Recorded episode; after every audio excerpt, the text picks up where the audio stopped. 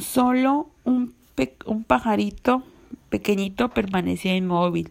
Pedía al resto de los animales que no huyeran, que juntos podrían apagar el incendio, que no podían abandonar su hogar, el lugar que les había dado tanto, donde habían pasado tantas alegrías, pero nadie les hacía caso. Todos huían rápidamente.